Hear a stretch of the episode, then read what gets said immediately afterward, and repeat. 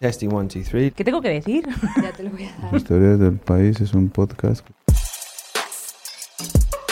Las historias del país. Historias del país. Las historias del país Es es, un, un podcast, podcast que se graba dentro de la redacción del periódico. Which is recorded inside the newsroom. Dentro de la redacción del periódico. Podéis escucharlo en nuestra web Pueden escuchar este episodio o alguno de los anteriores en la web del país. Elpaís.com. elpaís.com, elpaís.com o suscribirte al canal en tu aplicación de podcast favorita. Apple Podcast o en Podcast de Google. or you can subscribe to the channel on your favorite O suscribirte al canal en tu aplicación de podcast favorita.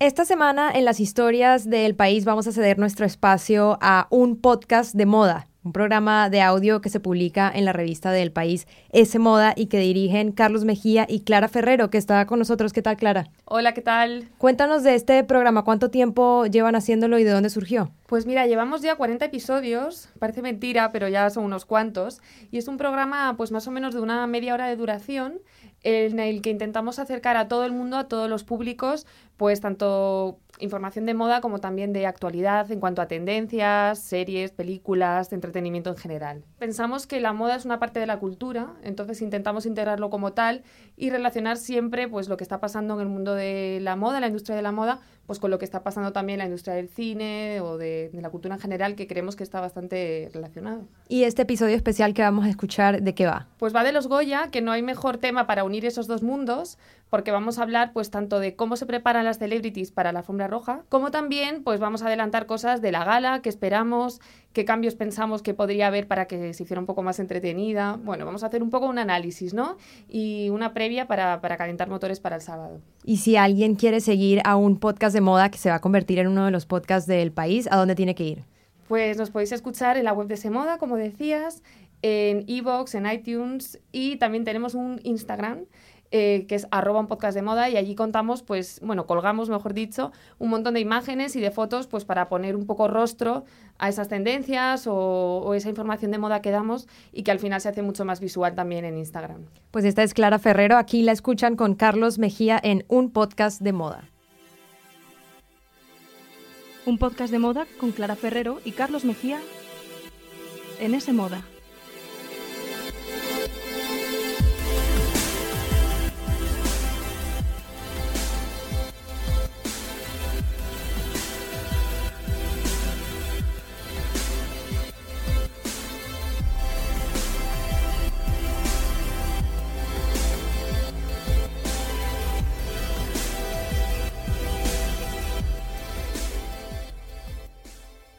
Hola, ¿qué tal? Bienvenidos a un podcast de moda. El podcast que escuchas mientras haces cosas importantes o no. Tú sabrás, aquí te queremos igual.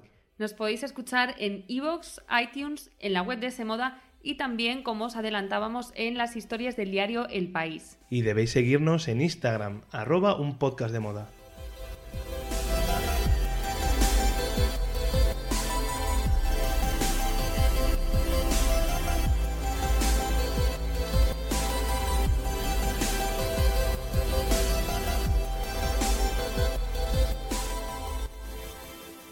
Hoy estoy muy contento, especialmente contento porque toca hablar de cine. Hombre, tu temática Estoy en mi salsa, estás en tu salsa. Porque ya queda muy poco para que llegue este próximo 2 de febrero y que tenga lugar la 33 edición de los premios Goya en el Palacio de Exposiciones y Congresos de Sevilla. Pues fíjate que yo también estoy muy contenta porque aunque sea la noche del cine, también lo es de la moda. Mm. Porque al final, bueno, pues la alfombra roja se ha convertido en una de las más importantes del año y también de las más escrutadas. Y muchos de nuestros oyentes seguro que como yo se han preguntado qué hay detrás de cada uno de esos estilismos que vemos desfilar ante los fotógrafos. Pues sí, cómo se preparan, ¿no? Cómo las marcas ceden o no los vestidos, que, es. quién se encarga de conseguirlos, etcétera. Para contestar todas vuestras dudas, hoy contamos en un podcast de moda con Víctor Blanco, estilista español que este año se encargará de vestir a actrices como Silvia Abascal o a modelos como Nieves Álvarez en los premios Goya y que ya otros años ha vestido a numerosas celebrities. A día de hoy vive en Los Ángeles, le hemos hecho madrugar un poquito, y se ocupa de todas las apariciones de intérpretes tan importantes como Patricia Clarkson, la reciente ganadora del Globo de Oro por la serie de HBO Heridas Abiertas. Hola Víctor, gracias por estar con nosotros. ¿Qué tal estás? Hola, buenas noches para vosotros y buenos días para mí. Aquí son las 10 de la mañana, o sea que ya nervioso de que se acerque el fin de semana. Ya no queda nada, ya no queda nada de nada. Bueno, Víctor, cuéntanos un poco, ¿cómo se prepara un estilismo de cara a los Goya? ¿Cómo es ese proceso de decisión? ¿Eres tú quien elige el vestido o tienes en cuenta las opiniones de, de las actrices también? No, a ver, esto siempre es un, un poco un partnership, o sea, al fin y al cabo yo con mis clientas siempre somos un equipo. También cuenta que yo con Nieves llevo trabajando siete años, con Silvia Bascal también, entonces ya mm, la relación que tenemos ya, tanto ellas como yo, ya nos conocemos mutuamente muchísimo como para saber más o menos lo que, lo que tenemos pensado. ¿Son vestidos prestados por las marcas o también a veces se hacen cosas a medida para la cita? Pues mira, eh, aunque se hagan a medida, siempre es todo cedido. Porque, por ejemplo, los vestidos que van a llevar, pues eh, eh, el de Nieves es perfecto, o sea, no se le ha tenido que hacer nada. Y el de Silvia, que como es las actrices, quieras o no, todas son diferentes, o sea, no son modelos como Nieves. Nieves mide un 80 y tiene unas medidas más o menos perfectas a, cuanto llevar los mostrarios de, de, un desfile. Pero en cambio las actrices, pues, o son más altas, o son más bajas, o son más, tienen otro tipo de curvas. Entonces, eh, Silvia, que es pequeñita y, que es así como muy, muy frágil y demás, pues sí que le hemos tenido que hacer el vestido justo con sus medidas. Pero son vestidos que las firmas hacen gratis, ¿no? A cambio de visibilidad para este tipo de eventos. Bueno, es que son, son los vestidos que salen en el desfile. Realmente es que no. O sea, el, cuando veáis los vestidos, justo esos serán los que, los que se han hecho. Y como son de alta costura, realmente es que solo hay uno. Víctor, sueles trabajar también con firmas internacionales, pues por ejemplo como el ISAP. ¿Qué requisitos tiene que cumplir una actriz nacional pues, para que este tipo de firmas se animen a prestarle sus diseños? Pues sobre todo se fijan mucho en, la imagen de la, de la celebrity. Sobre todo, pues claro, Nieves es una imagen internacional y tiene una imagen súper limpia, es modelo, eh, está muy valorada por las marcas, entonces raramente una marca me va a decir que no para ella. Pero en el caso de actrices más anónimas, quizás más complicado, ¿no? Hombre, claro, yo me he encontrado casos de muchas actrices cuando yo vivía en España de decirme, ya, yo quiero un Elisa, o yo quiero un Chanel, o yo quiero un Vuitton, pero claro, esas marcas buscan unos perfiles muy, muy concretos. ¿Y cuáles crees que son los errores más comunes que se cometen bueno, pues cuando se vistan las actrices para este tipo de eventos, que luego despiertan siempre al día siguiente algunas críticas y demás? ¿Qué crees que hay que evitar? Pues hay que evitar ir disfrazada sobre todo. Si yo, una de las cosas por las que estoy muy contento con mi trabajo es porque realmente mis clientas se sienten cómodas y el, vestido no las lleva a ellas, sino que ellas saben lucir esos vestidos. Entonces, eso para mí es primordial porque si no, realmente mm, serían looks aburridos y odio, sobre todo en, un, evento tipo los Goya, hacer un look aburrido. O sea, nunca pondré un vestido negro sencillo porque es para mí una de las cosas más aburridas que hay. Claro, tiene que haber un poquito de juego, ¿no? Claro, tiene que tener muchísima fuerza porque además es, la, la, alfombra roja más importante que tenemos en España, por lo cual tiene que ser, es el, es el único momento donde realmente a día de hoy yo puedo brillar como estilista porque yo ya no vivo allí, entonces las fashion parties con las que puedo trabajar con, mis dos clientes que tengo ahí, pero, pero aparte de los Goya, que es el, como el colofón de, de todo el año, ¿no? Y, hablando ahora del colofón que, supone los Goya, ¿hay alguna diferencia entre hacer un estilismo en España y otro en Hollywood? Bueno, en Hollywood eh, hay mucha más gente opinando. Pues mira que en España somos, nos gusta opinar, ¿eh? Bueno, en España gusta opinar, pero realmente cuando, cuando trabajo con mis clientes allí, realmente queda todo más entre, entre nosotros. O sea, queda más entre ella y yo y como mm. mucho le puede enseñar a algún amigo, alguna amiga o lo que sea, pero es más tú a tú. Aquí, claro, aquí hay publicistas, hay managers, hay agentes y todo el mundo pregunta y opina. Y claro, pues a veces han tenido que echar atrás vestidos porque aunque a mí me gustará mucho y a la clienta también, pues a lo mejor a la gente no le ha parecido correcto o lo que fuera. ¿Y, tú cómo vives ese día, ya cuando llega la gran gala? ¿Estás en casa nervioso o estás con ellas mientras se preparan? Pues en, España no puedo estar porque, por desgracia, claro, estoy a 9.000 kilómetros, pero yo ya, ya lo tengo todo organizado desde ayer. O sea que ahora ya puedo estar tranquilo. Ya puedes Estoy respirar. nervioso porque, porque me pongo nervioso, porque es un momento muy importante y porque sobre todo, claro, son dos, dos mujeres que siempre tienen mucha repercusión en España, tanto Nieves como Silvia Bascal, siempre tienen muchísima repercusión. Claro, y a veces hay que hacer, me imagino, arreglos de última hora del vestido, este tipo de cosas, ¿no? Bueno, como la cosa es que yo vivo en, en Estados Unidos, pues tengo que intentar que todo ya esté perfecto para que no haya ningún last minute thing. Ya. Porque Ujú. yo al día anterior me voy a poner a dormir y cuando me levante ellas ya se van a estar maquillando y demás. Claro. Claro, son nueve horas de diferencia. Mm. Entonces no me puedo levantar y encontrarme 50 mensajes de ha pasado esto. Entonces ya tengo que dejarlo todo súper bien atado todo para que no pase nada. Incluso hablar con el pelo, maquillaje, eh, mandar las ideas y demás para que así no me encuentre con ninguna sorpresa. Claro, porque hacéis el todo, ¿no? No solamente el estilismo de ropa, sino también maquillaje, pelo, etcétera. Más que nada que lo- le- les doy las, un poco las ideas de lo que me gustaría con el vestido. Entonces ellos ya, yo hablo pues con Nieves y con Silvia, les digo, oye, mira, ¿qué te parece estas ideas de pelo y de maquillaje? Entonces ellas mm, mm, comparten también conmigo las imágenes y llegamos a un, a, a un look y entonces ya lo compartimos con los artistas para que luego pues puedan hacerlo. Víctor, y estás ganando mucha repercusión gracias también a tu trabajo con Patricia Clarkson, como comentábamos. ¿Qué criterios crees que hay que tener en cuenta eh, para vestir a una mujer, bueno, pues de una edad más madura, ¿no? Pues mira, sobre todo que haya una conexión maravillosa entre los dos, como la hay, y sobre todo que es muy el tipo de mujer que a mí me gusta. A mí me gustan las mujeres que les gusta ser sexys, que les gusta ser femeninas, que les gusta ser elegantes. Y cuando se junta todos estos factores, pues a mí la verdad es que me da igual la edad. No, no la he visto pensando tiene 59 años, la he visto pensando en esa imagen que yo ya me he creado en mi cabeza del el evento con según qué tipo de vestido. Oye, y antes de despedirte, tengo mucha curiosidad porque soy muy fan de, de ella. ¿Cómo conociste a Patricia Clarkson? ¿Cómo empezaste a, a trabajar para ella? Pues hicimos un, un editorial el año pasado, en mayo, para una revista y la verdad es que fueron como todo rodado. O sea, ella es musa de, de Isabel Cochet, directora española, ha hecho Sí. Vicky Cristina Barcelona, o sea, ha estado muchas veces en Barcelona por trabajo. Su película del Goya el año pasado fue la que ganó a Mejor Película. Sí, la librería. Este año también está nominada su, otra de sus películas a Mejor Película Europea, o sea que como que está muy relacionada con, con España y con Barcelona y, y claro, trabajar pues con un estilista de Barcelona pues fue como decir, como rizar el rizo, de decir, Claro. jolín, o sea, nos hemos encontrado en un momento que, que cuántas casualidades, ¿no? Porque cuántas veces puedes encontrar una persona en la otra punta del mundo que realmente tengas tantas cosas en común Ujú. en cuanto a, a una ciudad. Pues sí, no es nada fácil encontrar al final a una persona con la que tienes ese vínculo, pues eh, al otro lado del mundo.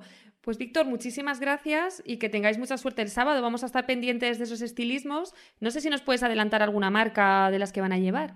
Pues me imagino que hoy ya es martes, o sea que creo que sí, que ya se puede adelantar, porque me imagino que la, la academia empezará ya a pedirlo y todo eso, o sea que venga, va, ya que os habéis portado también conmigo. Vamos a tener la exclusiva. Pues Nieves va a ir de Elisab de alta costura, que nunca ha ido a los Goya de Elisab, y Silvia Bascal va a ir de Marquesa. Oye, pues qué bien, pues vamos a estar muy pendientes de esos dos diseños y, Y nada. esperemos que puedas dormir tranquilamente el Eso sábado, es. que no te levantes con ningún contratiempo y que vaya Eso todo espero, porque fenomenal. además durante esa semana siempre se ponen nerviosas y me mandan mensajes y, y- y me levanto a la, entre medio de la noche a beber agua o lo que sea, y me encuentro con todos los WhatsApps y ya no me duermo luego. O sea Pues- que es una semana que va a ser dura. Que tengas una noche muy placentera. Gracias, Víctor. Pues nada, muchísimas gracias por llamarme y millones de gracias por el apoyo. Gracias a ti, un fuerte abrazo.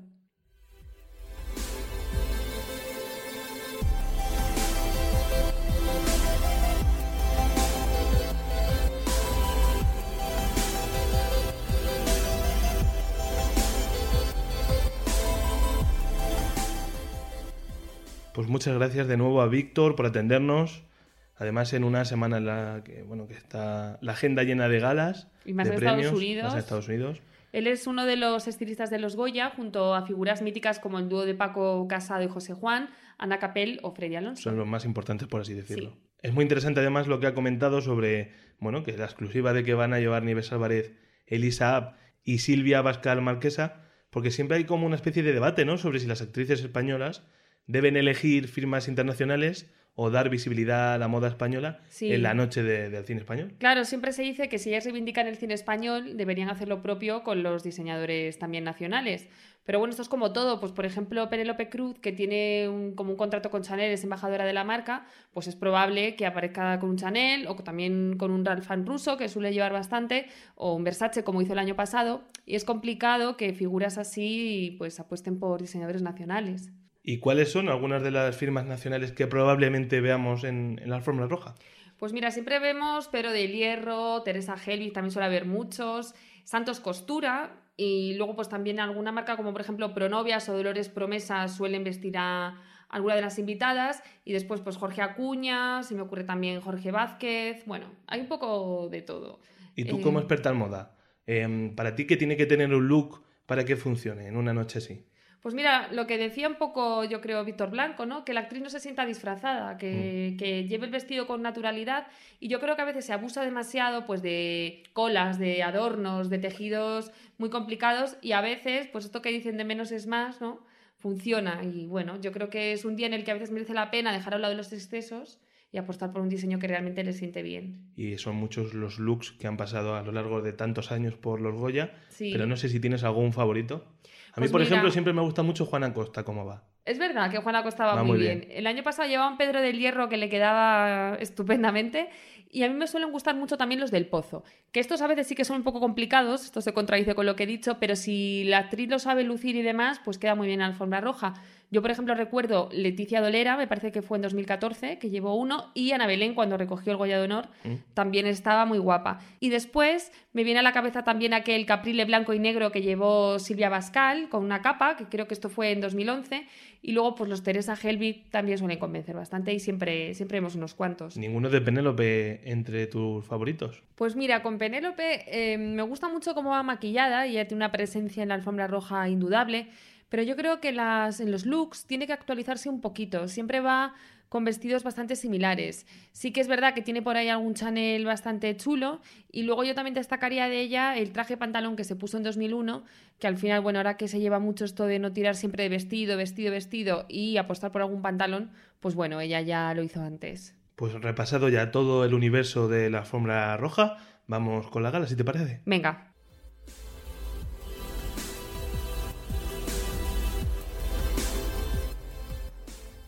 Síguenos en Instagram, arroba un podcast de moda. Escúchanos en iTunes, iVoox y en la web de S Moda.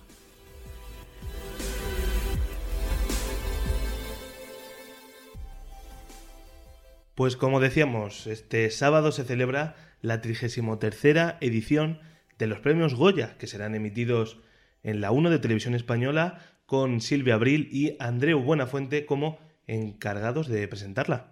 Abril y Buenafuente, que se han atrevido con uno de los trabajos que parece que últimamente nadie quiere, ¿no? En la industria del cine, y si no, mira con los Oscar, que todavía no hay presentador. Pues sí, tanto Dani Rovira como Joaquín Reyes y Ernesto Sevilla en las anteriores ediciones no han salido muy contentos con la experiencia, pero vamos a ver qué tal se les da a Silvia Abril y a, y a Buenafuente, Esperemos que bien. que según le contaron a, a Ana Teresa Roca en una entrevista en El País, pues decían que se tomaban esta peligrosa labor que ha enterrado carreras como si fuera un programa de televisión más. Además, el guion es de la, de la casa, de la productora de Buenafuente, el Terrat. Y es algo interesante, yo creo, porque es necesario que alguien se dé cuenta de que esto realmente es un programa de, de televisión, Claro. no una gala exclusivamente para la gente de la industria. Hace falta ritmo. Hace falta ritmo y, bueno, no sé, se hacen programas mucho más interesantes en, en la televisión nacional y luego llegan los Goya y a veces se hace un poco lento, ¿no? Claro, los agradecimientos no te los va a quitar nadie, eso es lo que hay.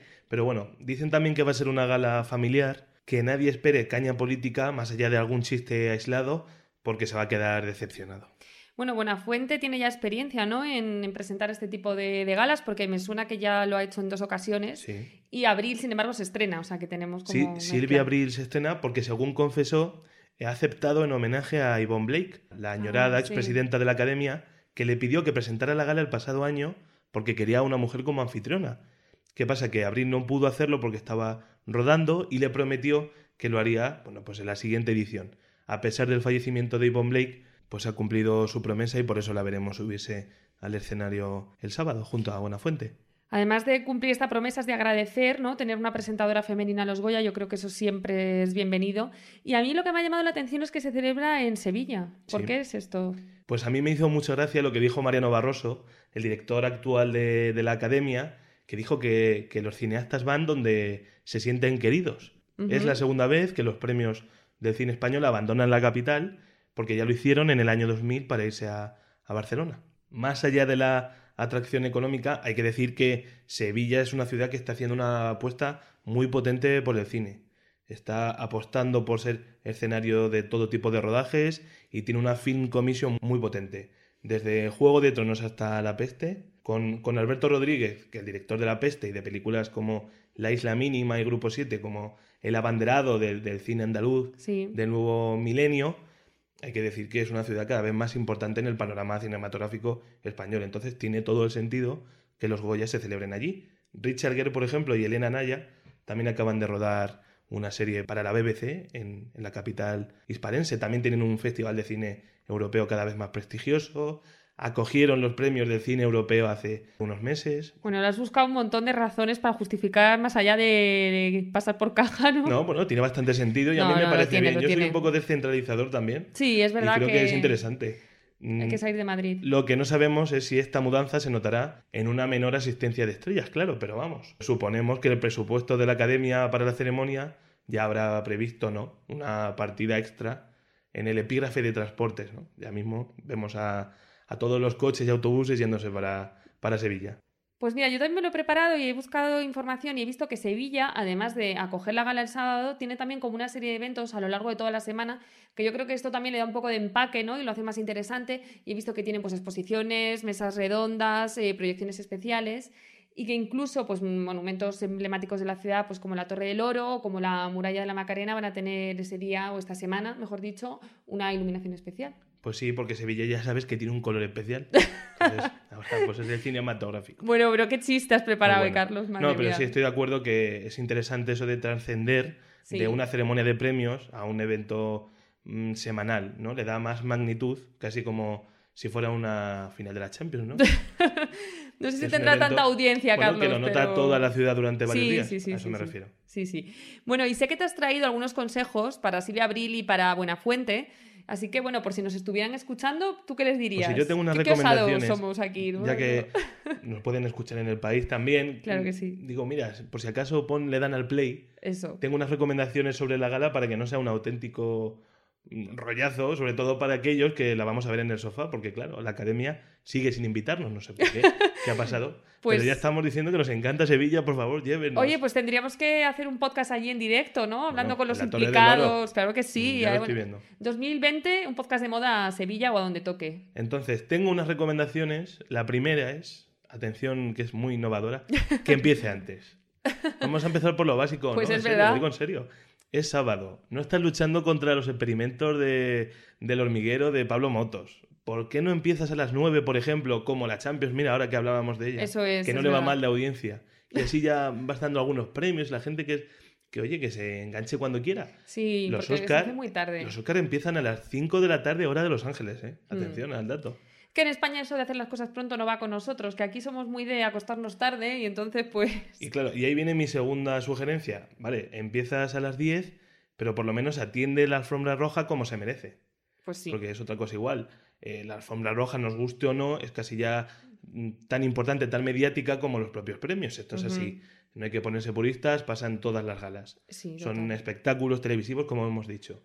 Pues ya que estamos viendo llegar en España directo o en el programa que sea a las actrices, a los actores a la alfombra roja, que no nos corten una hora para el telediario cuando ya estamos calientes, porque sí, vamos, nos corta porque el rollo te saca total. totalmente de la ceremonia. Es Claro. como que te pones a otra cosa, a la actualidad, noticias además que a veces pues, son muy desagradables y luego como que cuesta reconectar con la gala, ¿no? Y con Claro, algo más vuelvo al lúdico. fútbol, hacen un un 15 minutos de telediario en el descanso, pues esto debería ser igual. O sea, el modelo de fútbol es aplicable a los Goya Yo creo que totalmente, sí, ¿no? porque es- son grandes eventos y son en directo y hay Vale. que hacerlo así, pienso yo. Vale. ¿Qué otra, más otra cosa que también lo pienso en el fútbol, que mejor sin actuaciones musicales.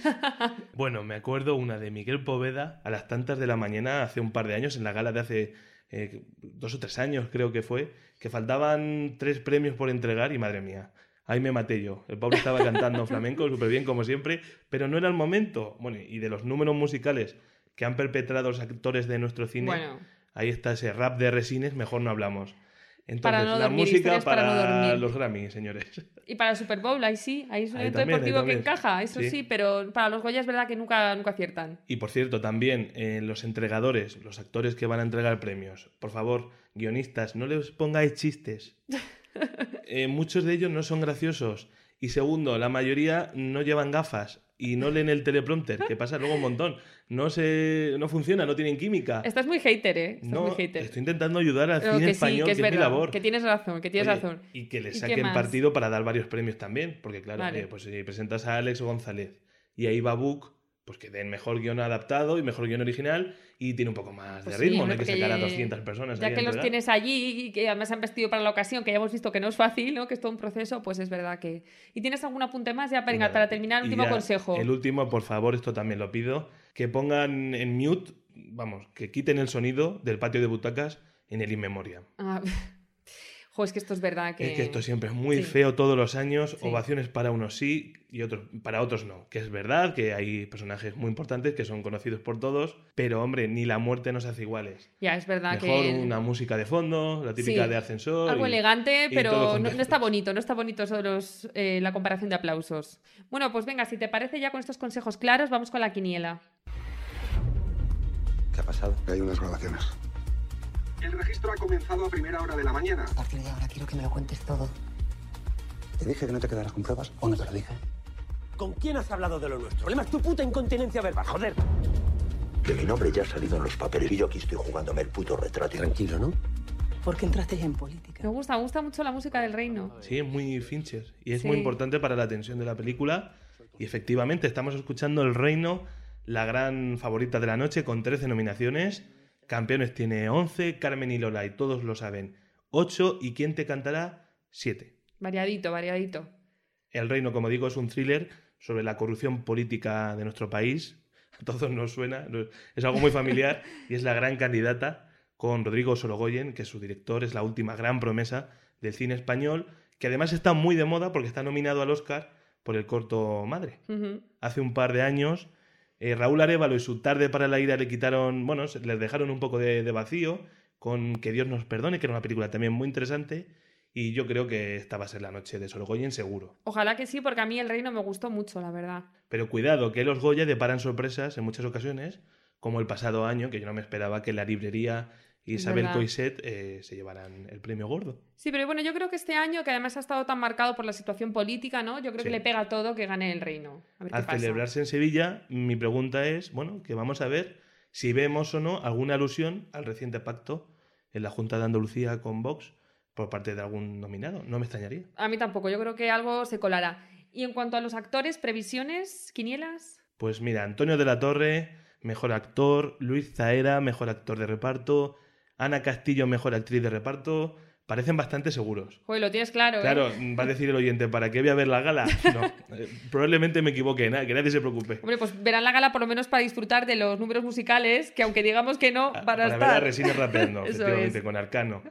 Para mí, la categoría que más dudas despierta de las importantes es la de mejor actriz. Mm. Yo creo que Nauja Nimri, por quien te cantará, tiene muchas posibilidades, pero está también ahí Penélope Cruz, etc.